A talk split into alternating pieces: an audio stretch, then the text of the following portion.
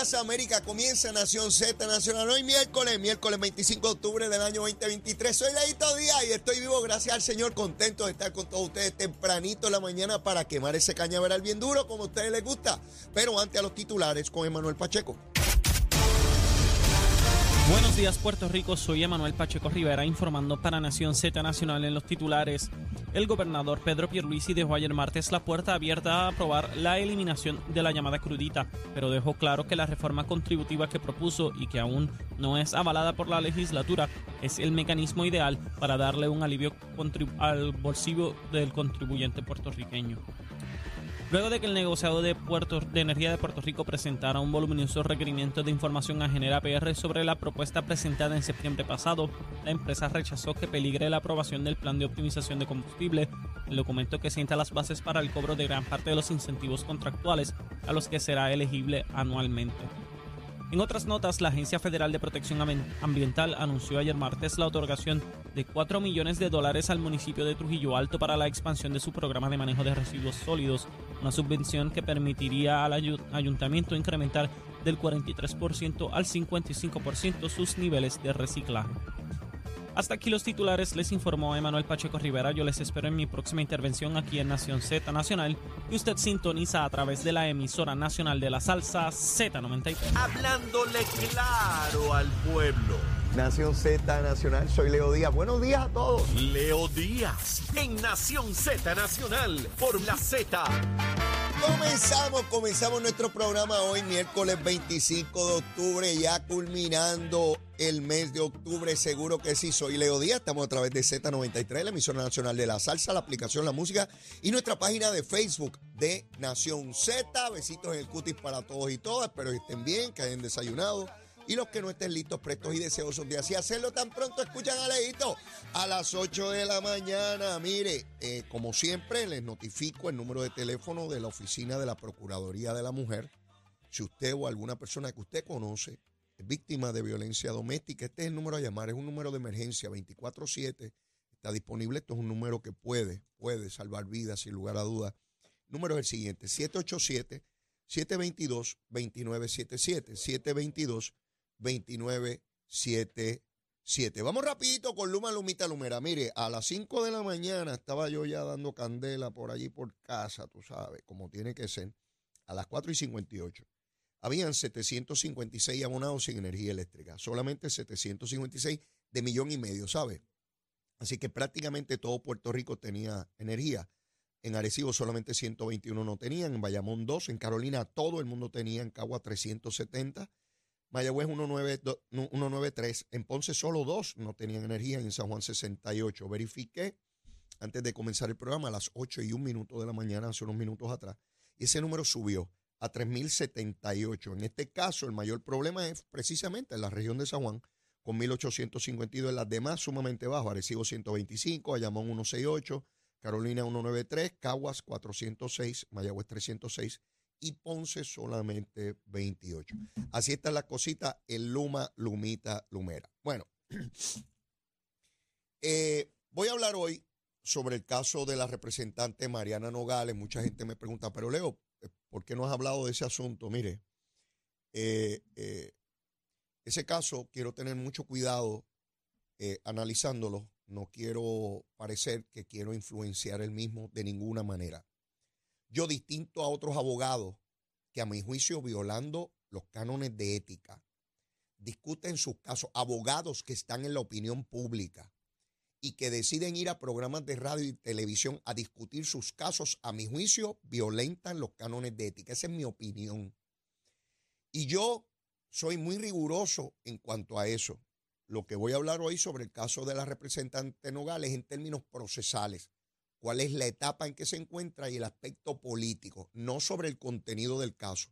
Eso es un asunto que está ante la atención de los tribunales y en su día habrá una adjudicación final en una u otra dirección cuando llegue ese momento y solo cuando llegue ese momento comentaré sobre el contenido, sobre la prueba y sobre los asuntos que se desfilen en todas las etapas que corresponda hasta que se adjudique finalmente ese caso. Yo no voy a ser como otros abogados que violentan los cánones de ética por ahí como le da la gana y hasta que no se lleve una querella y el Tribunal Supremo delimite cuál es el alcance que tiene en Puerto Rico, en nuestra jurisdicción, el que un abogado o abogada que tenga un caso pendiente a los tribunales esté atendiéndolo públicamente ante la prensa.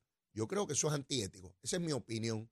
Si yo fuera juez del Tribunal Supremo, diría, eso no se puede hacer, pero yo no soy juez del Supremo. Yo soy un lagarto que está aquí, que habla por radio de 8 a 10 de la mañana y que no tengo poder ninguno para cambiar o interpretar el Estado de Derecho, más allá de decir cuál es mi opinión aquí diariamente y por eso que ustedes sintonizan, a ver qué rayo piensa Leito sobre los asuntos. Bueno, así las cosas, quiero señalar lo siguiente sobre ese caso. La Oficina del Fiscal Especial Independiente llevó una serie de casos en contra de la representante Nogales, de su señora madre y una corporación que, que corresponde a ellas. En esos casos, el tribunal, en esa primera vista de regla 6, que es donde se determina si hay causa para arresto, se determinó causa eh, contra la representante Nogales por no rendir los informes de ética. Sin embargo, aquellos casos que tenían que ver con evasión contributiva, el tribunal determinó que no había causa. Sobre esos casos de evasión contributiva, la oficina del fiscal especial independiente está yendo en alzada. En alzada quiere decir que está pidiendo una revisión. Las reglas de procedimiento criminal establecen que si en una primera vista de regla 6 no se establece causa, la fiscalía tiene el derecho de ir a pedir revisión.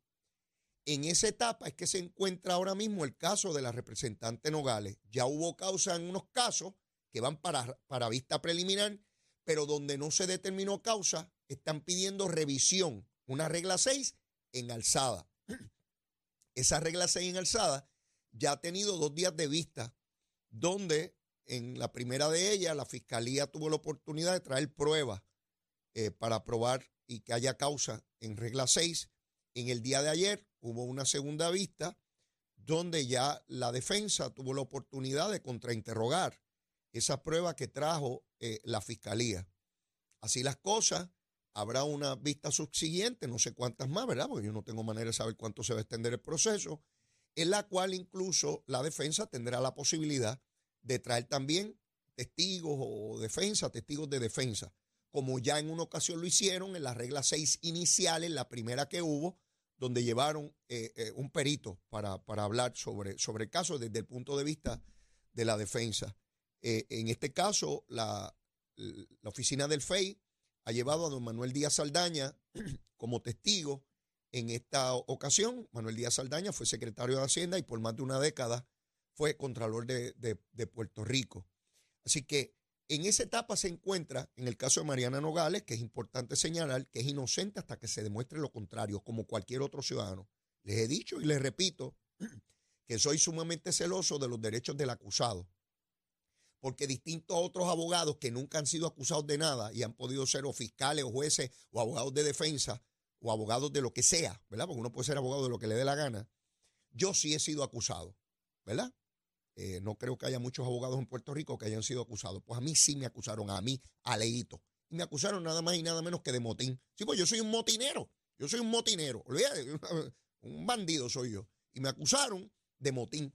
Y yo sé lo que es estar en sala y sé lo que es estar su título y su libertad en juego. Distinto a otra gente que lo ven de manera teórica o desde el punto de vista del estrado como jueces o fiscales o defensa, yo sí he sido acusado. y al final del proceso, se determinó mi inocencia junto con las otras personas que fuimos acusados. Así es que yo conozco el proceso criminal no por un libro, no por un maestro, no por un profesor, no por un analista y un lagarto o algún pájaro que me lo haya explicado. Yo pasé por el proceso. Desde regla 6, vista preliminar, juicio en su fondo, con jurado y con determinación de jurado. Así que estoy clarito, ¿ok? Estamos claritos. Por tanto, no voy a hacer ninguna otra argumentación desde el punto de vista sustantivo de prueba con relación a este caso, porque estaría yo tratando de influenciar en el proceso y yo no voy a hacer eso. Este curita no va a hacer eso, ni con Mariana Nogales, ni con nadie, para que estemos claritos, ¿verdad? Porque puede haber gente allá que diga, ¡ay, Leo, cae encima! Yo no voy a caerle encima aquí a nadie. Hay un proceso criminal que está en juego la libertad de las personas y ese proceso tiene que concluir. Dicho eso, sí voy a hablar del aspecto político, político, que no tiene que ver nada con el caso en términos sustantivos. Aquí hubo unos grupos que convocaron para estar en apoyo a Mariana Nogales fuera del tribunal. Porque dicen esos grupos y esas personas que esto es un caso fabricado. Eso dicen. Pues yo esperaba que Victoria Ciudadana llevara miles de personas frente al tribunal. Eso esperaba yo, porque como este caso es fabricado, ¿verdad? Esto es una fabricación. ¿Dónde estaba Manuel Natal? Natalito, te levantaste, canto de vago. ¿O estás durmiendo y babiadito a esta hora? ¿Eh? ¿Dónde estaba Manuel Natal? Si yo estoy convencido como, como director de un partido político que le están fabricando un caso a una compañera, y lo he dicho públicamente y lo he reiterado, sí, porque en el Festival de Claridad estaban comiéndose allí una alcapurria diciendo que eso era una fabricación. ¿Por qué no estaban ayer frente a ese tribunal denunciando la fabricación del Estado a Mariana Nogales? ¿Por qué rayos no estaban allí?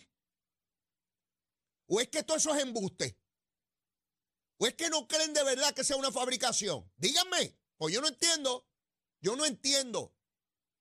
Cuando a Pedro Rosselló le radicaron cargo por la pensión, había montones de personas frente a ese tribunal todos los días. ¿Dónde rayo está la gente de Victoria Ciudadana? Pero le pregunto a los legisladores. Bernabito, Bernabito, ¿se te fue la luz? Sí, porque se pasa en las redes que se le va la luz. ¿Será que no la paga? A lo mejor es mala ese pájaro. ¿Por qué Bernabe no estaba allí? La CEN, ¿por qué no estaba la senadora La CEN allí? ¿Dónde estaba Betito Márquez, hijo? Que no estaba allí.